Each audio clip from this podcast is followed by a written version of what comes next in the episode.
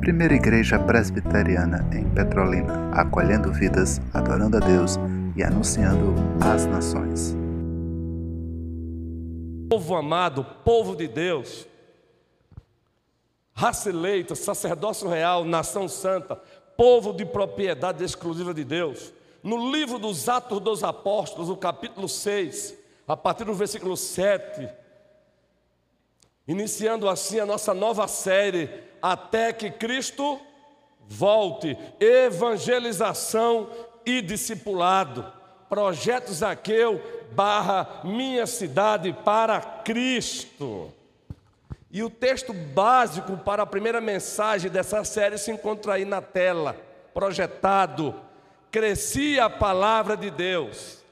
E Arthur, em Jerusalém, eu gostaria que toda a igreja pronunciasse essa palavra. Se multiplicava o número dos discípulos. Também muitíssimos sacerdotes obedeciam à fé. A base está ali no meio. Pode voltar o versículo lá. Se multiplicava o número dos discípulos. Meus irmãos e minhas irmãs, no DNA da igreja, faz parte do DNA da igreja de Cristo, presbítero Manuel, multiplicação. Faz parte, querida Denise, saudade, Denise. Saudade de ver Denise e Raquel juntinhas, ó. Gente, tão pouco tempo estamos aqui com vocês. É muito pouco tempo, desde setembro do ano passado. E de coração, sentimos uma saudade como se já fôssemos aqui, estivéssemos aqui há muitos anos. Isso é obra de Deus, só tem essa explicação. A prova foi tanto que antecipamos o voo, viu? Sério antecipamos o voo. Que pena que não deu para chegar aqui domingo à noite, mas a vontade foi grande.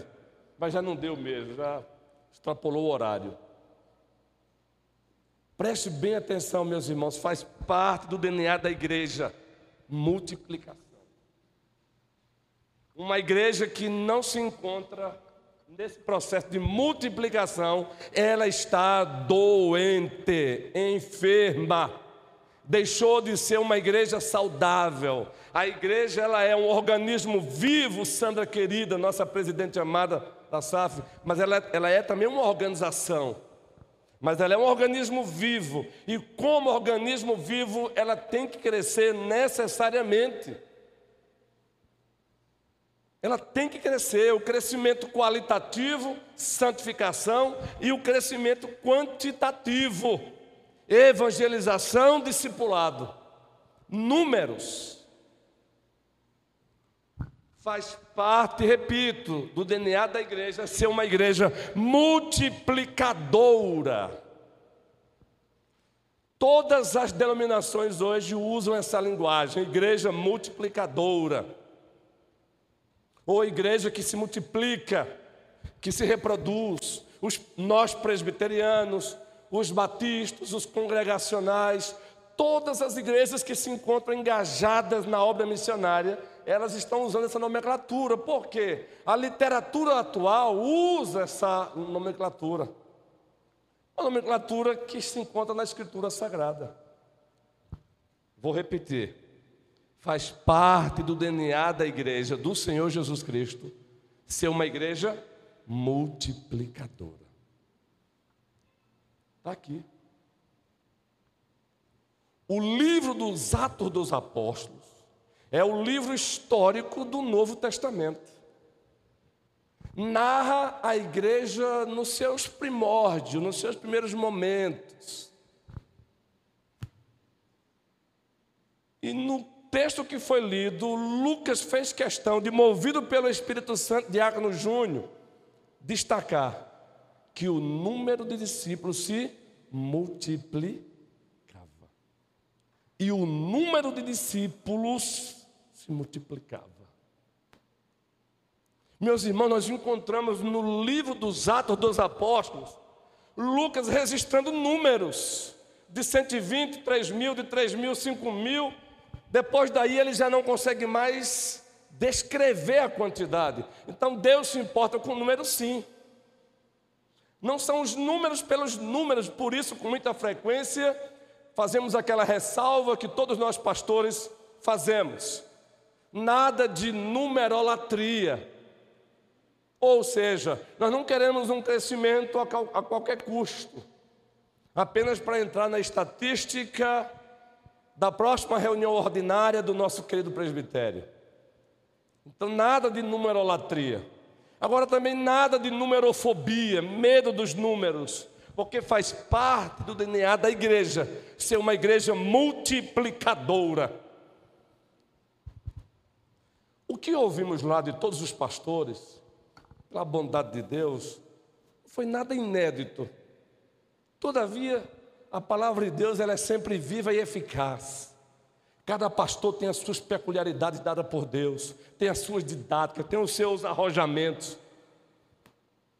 Então é muito bom você ouvir, por exemplo, um pastor como um pastor da igreja da cidade, em São José dos Campos, dizer que em 2020 batizaram mais de 100, mais de, mais de mil pessoas. Repito, batizaram mais de mil pessoas em 2020, em plena pandemia.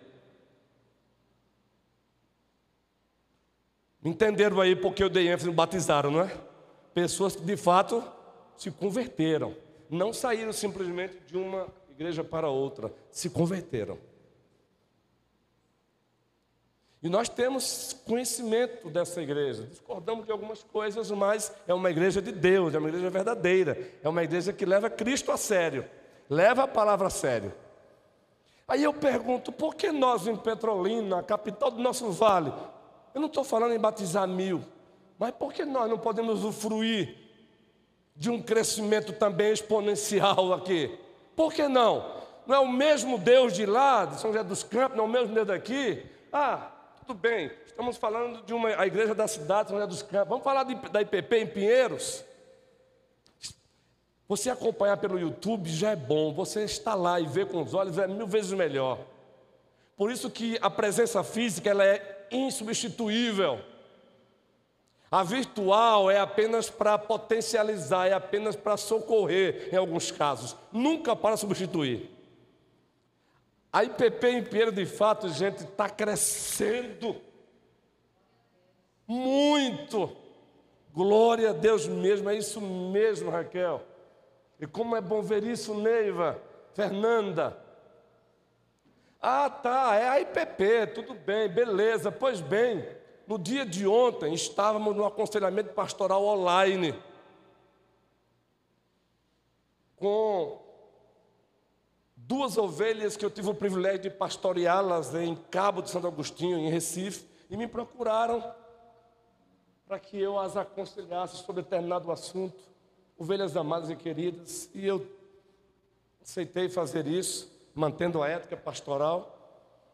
E uma dessas ovelhas disse: Pastor, a IPBV, Igreja Presbiteriana de Boa Viagem, está crescendo os diáconos ficam procurando o presbítero Manuel, presbítero Eduardo, cadeira, Paulinho. E já recentemente teve domingos aqui que nós percebemos os diáconos procurando cadeira, não é? Agora, não é possível a gente experimentar isso com frequência? A IPBV, pastoreada pelo reverendo Vitor Ximenes, uma igreja séria também, o presbítero César conhece, os demais presbíteros aqui conhecem, crescendo. Por que não, Petrolina? Por que não? E Deus chamou a primeira igreja presbiteriana para isso. Aliás, gente, Deus nos deu o privilégio de sermos aqui sede no nosso presbitério. Não é obra do acaso, não. Sede do nosso presbitério. Aliás, o ano que vem vai ser aqui a nossa RO, reunião ordinária do nosso presbitério. No ano onde completaremos 35 anos de existência como igreja do Senhor.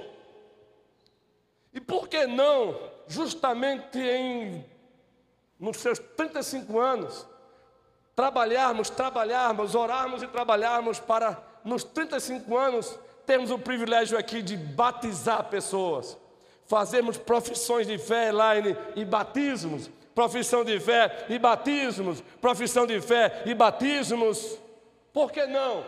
O senhor é sonhador demais, pastor, claro.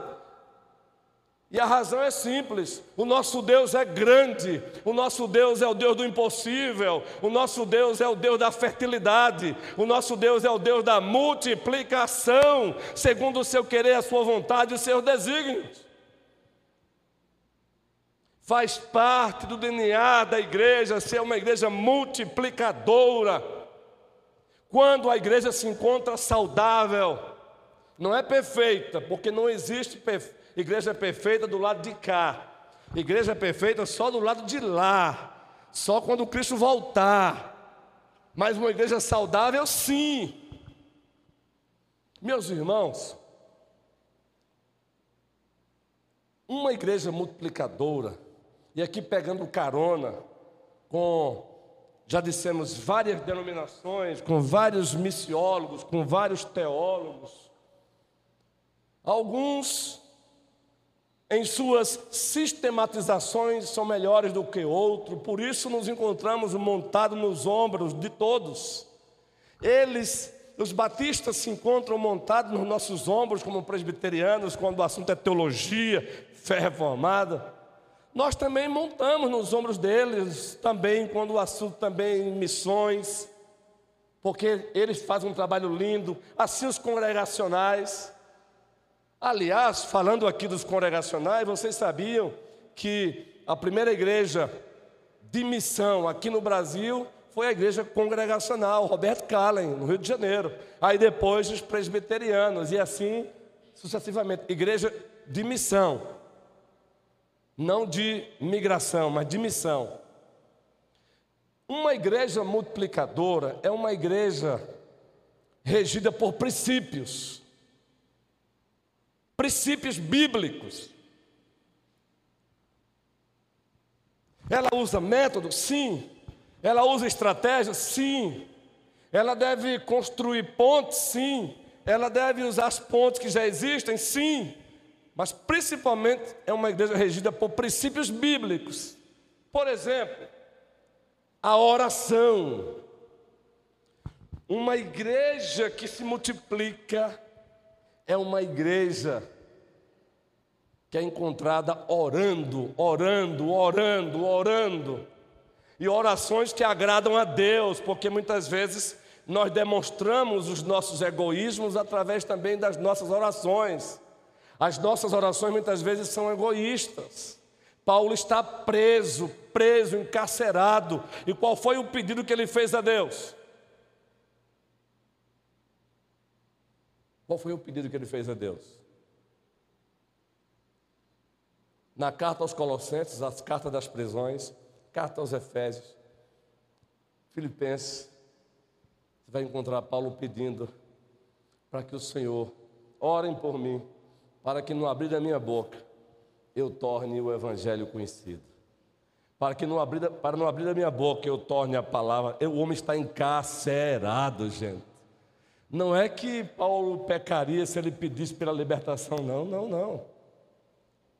Mas a, o principal pedido dele é pedido teocêntrico, para a glória de Deus, que no abrir da minha boca eu torne o evangelho conhecido, que no abrir, ore por mim, para que no abrir da minha boca eu proclame a palavra, preso ou solto, solto ou preso. Entendem, gente, a diferença? Então, princípio de uma igreja que se multiplica, a oração, é uma igreja que ora, ora, ora. Porque o poder pertence a Deus e Ele mesmo estabeleceu a oração, porque por meio da oração Ele nos fortalece, Ele manifesta poder. O poder não está na oração, o poder está no Deus a quem nos dirigimos. O Deus que subsiste em três pessoas, o Pai, o Filho e o Espírito Santo. Oração. Uma igreja multiplicadora, ela pratica o segundo princípio, evangelização discipuladora, não como um evento apenas, mas uma evangelização relacional. Precisamos criar uma cultura de evangelismo na igreja, uma cultura de evangelismo, povo querido. Deixe-me ver se eu encontro aqui um livro para que eu possa indicar para vocês. Eu deixei aqui, eu não sei se eu vou encontrá-lo. Não posso dizer que, como é ferramenta de trabalho, não dá para. Já misturei aqui, depois eu encontro e mostro para vocês. O título do livro é Evangelização. O livro está aqui, simplesmente está aqui, quer ver? Está aqui, guerreiro. Que coisa. Um livreto. Como é ferramenta de trabalho, eu não vou dizer tome leia, mas adquira. Ferramenta de trabalho porque aqui a gente está pesquisando. Então, é, é, é, é, ferramenta, é como um médico que tem lá os seus instrumentos, ele não pode ficar sem eles. Mas adquira, até porque você abençoa a editora fiel. Você abençoa as editoras. Evangelização. É daquela mesma, daquele mesmo ministério Nove Marcas. E o pastor aqui ele fala de a necessidade de presbítero César, presbítero Adualdo, presbítero é, Manuel, Moisés, de criarmos uma cultura de evangelização na igreja. E uma igreja que se multiplica, ela tem uma cultura de evangelização, Cida. O que significa, pastor? Os seus membros evangelizam diariamente, relacionalmente. Eles não esperam um evento acontecer para dizer que está evangelizando. Eles vivem evangelizando. Essa é a cultura de evangelização. Eles vivem testemunhando do seu Cristo. Eles vivem fazendo isso continuamente, relacionalmente é na fila de um banco, é no trabalho, é na hora do almoço, é na escola, é na universidade, é chamando um amigo não crente para tomar um cafezinho na sua casa, com o objetivo de testemunhar para ele, é marcando um churrasco entre os homens e cada homem convidando o seu amigo para ir para o churrasco, o objetivo de testemunhar para eles, é o chá das rosas das mulheres, ou seja, pontes e mais pontes que devemos construí-las com o objetivo de testemunhar de Cristo. A nova série que está sendo pregada aqui, no próximo domingo teremos o terceiro sermão, qual é? Engajada na missão, dizendo não à omissão. E qual é a essência? O segundo sermão aqui nós falamos, Flávia, da essência da missão. Qual é a essência da missão? Está lá. Fazei discípulos, batizando-os em nome do Pai, do Filho e do Espírito Santo. Aí nós temos a essência e o como. O como vai ser o terceiro sermão de domingo. Mas vamos relembrar que a essência, fazer discípulo, barra plantar igrejas, barra expandir o reino de Deus. Aí você pergunta, onde é que está em Mateus 28, 18 a 20, plantar a igreja? Fazer discípulo, tudo bem, plantar a igreja. Então preste bem atenção. Na Escritura você tem mandamentos de Deus explícitos e mandamento de Deus implícitos.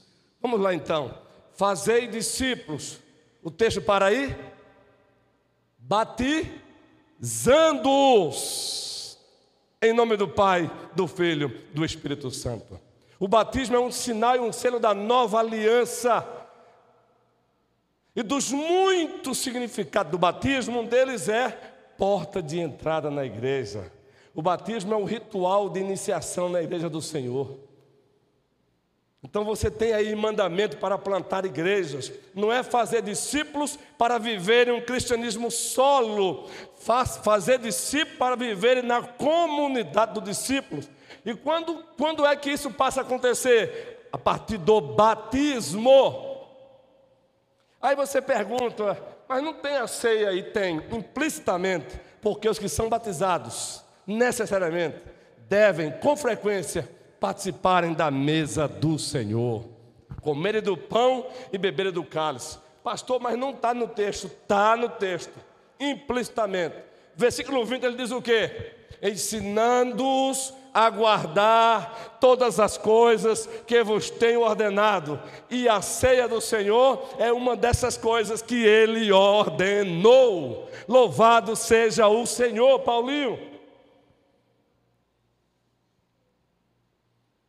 Essência da missão: fazer discípulo, barra plantar igrejas, barra expandir o reino. A primeira igreja presbiteriana de Petrolina ela tem que crescer também em números, Porque também ela crescendo em número, ela ganha força também. Sabe para quê? Ela ganha força para plantar igreja em Lagoa Grande. Ela ganha força para plantar igreja em Casa Nova. Ela ganha força para apoiar os obreiros que estão no campus. Porque a gente não pode ser, imitar Pinheiros em São Paulo. Porque a gente não pode ser aqui, a primeira de Petrolina, uma arrojada, cada, fazendo com o que temos. Fazendo aquilo com o que temos. Com os cinco peixes, com os cinco pães e os dois peixes. Deus nos usa com aquilo que temos. Essa conversa de eu não faço porque eu tenho um pouco, Deus nos usa com aquilo que temos. Ele simplesmente usou um jovem que tinha ali cinco pães e dois peixes. Já ouviram a composição desse, dessa, desse texto? Uma vez um colega meu, por não ler a escritura, estava questionando esse canto. Ah, nem na Bíblia está. Porque o canto que fala de de uma criança, né? Ele usa quem ele quer e tal. E está na escritura, gente. A citação desse jovem, aqueles cinco pães e os dois peixezinhos, estava na mão de uma criança, de um jovem. Quem levou esse jovem para aquele momento ali? Deus.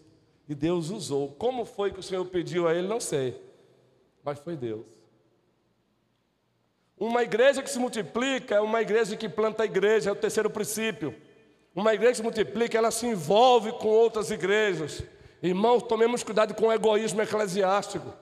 A gente não pode ficar só arrecadando dinheiro, arrecadando dinheiro para a gente apenas estar tá trocando aquilo em fachada, não. Isso também faz parte quando é preciso. Não é? Melhorar o nosso ambiente também faz parte. Agora, o nosso dinheiro tem que ser investido em missões. Deus não manda a igreja fazer poupança.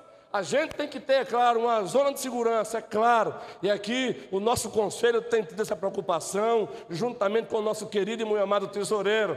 Temos que ter uma zona de segurança. Mas não podemos confundir zona de segurança com egoísmo. Temos que investir em da preparação de futuros pastores. Os pastores atuais vão passar quem vão? Quem são aqueles que darão continuidade? Aqueles que a igreja está investindo neles hoje.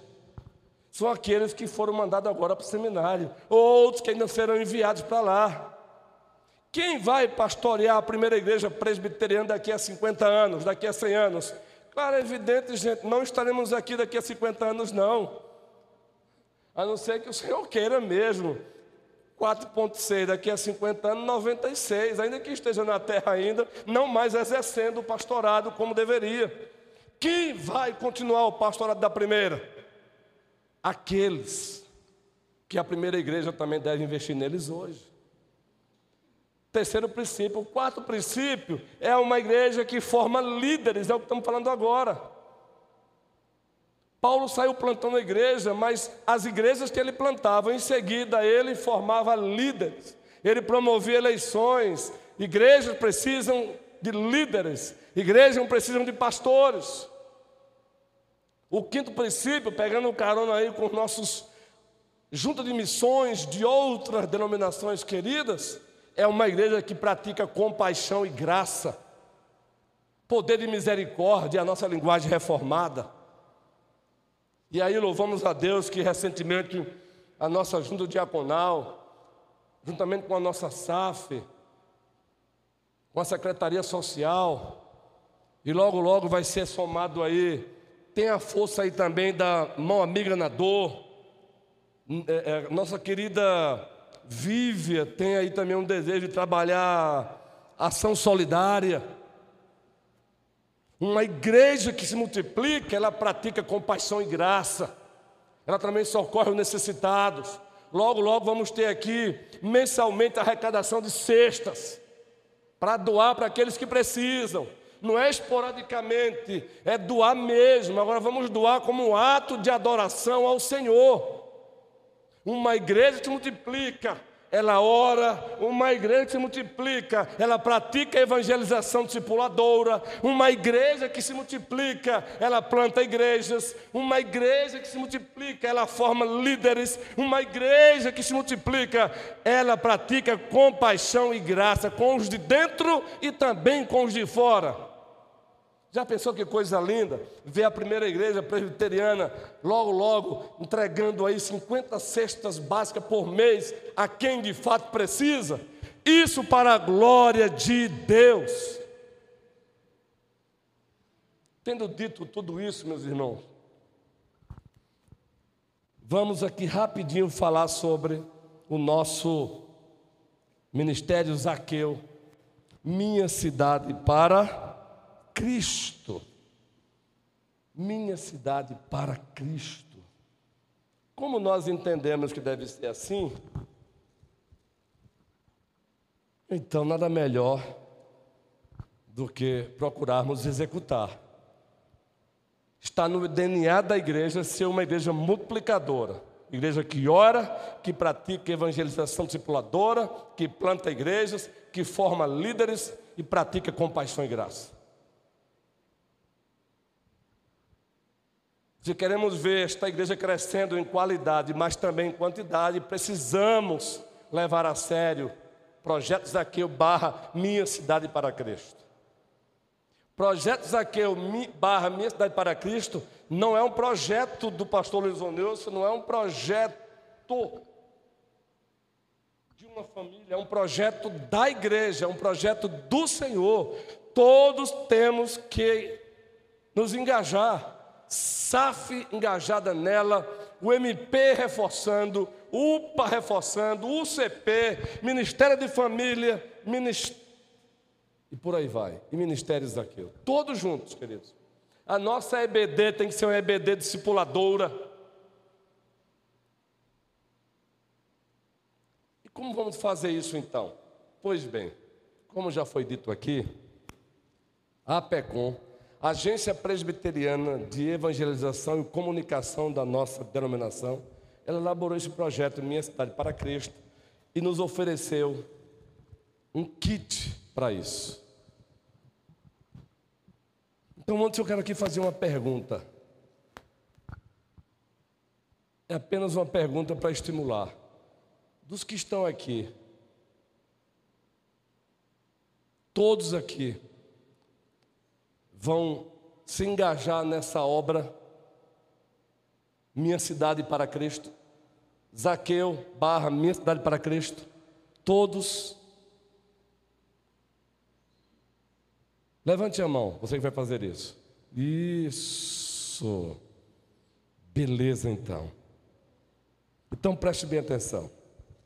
Eu perguntei porque, gente, isso aqui, ó, Deus seja louvado. Fruto dos nossos dízimos. Investimento, não é gasto, não é investimento. Mas é bom que vocês saibam. Para onde está indo, tá indo o meu dízimo? Está aqui, ó. A nossa igreja manda o dízimo também para o Supremo Conselho.